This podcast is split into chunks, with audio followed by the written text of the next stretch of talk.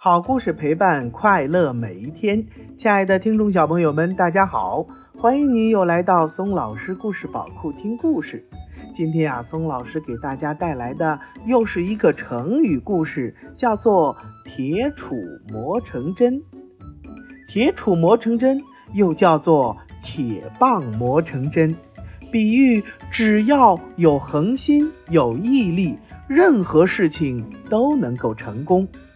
这个成语啊，出自清代乙所的《黄绣球》，里面说：“拼这些坚忍的功夫，做到铁棒磨成针的地位，看似发达的迟，实在收效最速。”接下来，咱们就来听听这个铁棒磨成针的故事。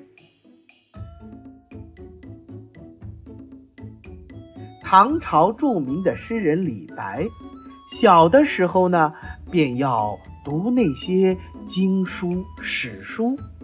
可是这些书啊，都十分的深奥，小李白一时读不懂，便觉得枯燥无味。于是他就丢下了书，逃学出去玩了。他一边闲游闲逛，一边东瞧西看。这时，他看见一位老奶奶坐在磨刀石上的矮凳上，手里拿着一根粗大的铁棒子，在磨刀石上不停地磨着，神情专注，以至于李白在他眼前蹲了下来，老奶奶都没有察觉。李白不知道老奶奶在干什么，便好奇地问。老奶奶，您这是在做什么呀？磨针呐。老奶奶头也没抬，简单的回答了李白，依然认真的磨着手里的铁棒。磨针？磨成什么针呢？哦，孩子，我要把它磨成绣花针。小李白觉得不明白了，老奶奶手里磨着的分明是一根很粗很粗的铁棒子呀，怎么可能磨成针呢？李白忍不住又问：“老奶奶，针是非常非常细小的，可是您磨的这是一根粗大的铁棒啊！”老奶奶边磨边说：“对呀，我正是要把这根铁棒磨成细小的绣花针。”什么？李白有些想不到，他脱口又问道：“老奶奶，这么粗大的铁棒，能磨成针吗？”这时候，老奶奶。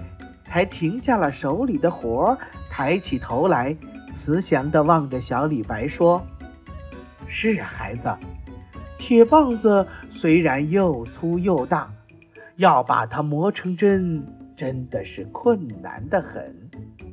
可是呢，我每天不停地磨呀磨，总有一天，我会把它磨成绣花针的，孩子。”只要功夫深，铁杵也能磨成针呐。幼小的李白是个很聪明的孩子，他听了老奶奶的话，一下子就明白了许多。心想：对呀，做事情只要有恒心，天天坚持去做，什么事也能做成的。读书也是这样，虽然有不懂的地方，但是只要坚持多读，天天读，总会懂的。想到这里，李白深感惭愧，脸都发烧了。于是他拔腿便往家里跑，重新回到书房，翻开原来那些不懂的书，继续读了起来。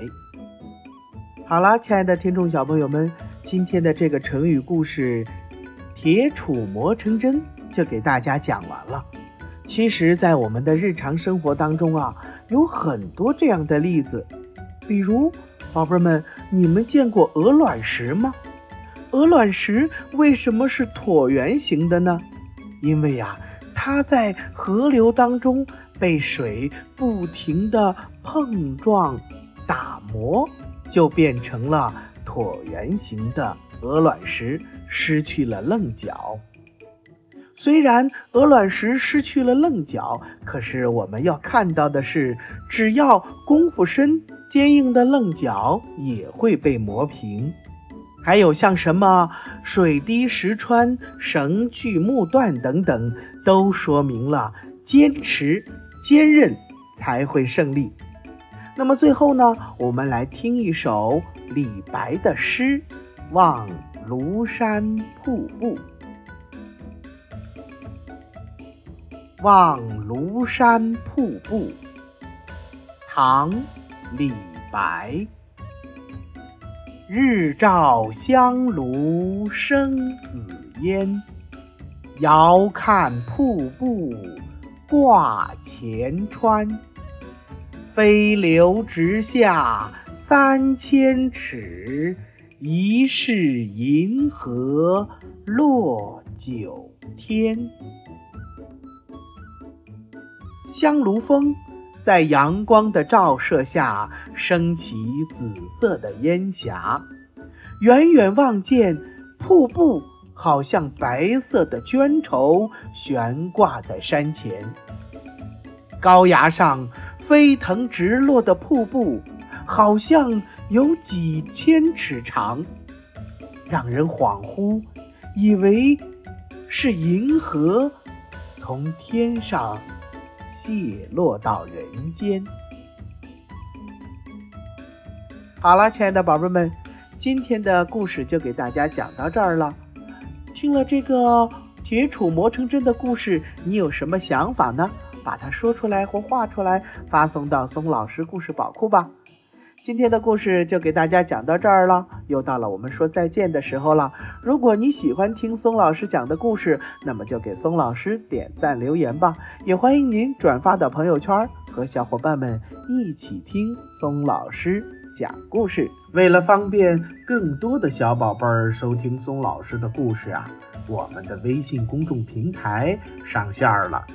你可以让妈妈帮助订阅，请记住，松老师的“松”啊是松鼠的“松”。松老师愿做一颗小松子儿，每天给可爱的小松鼠们讲故事。明天同一时间不见不散，拜拜。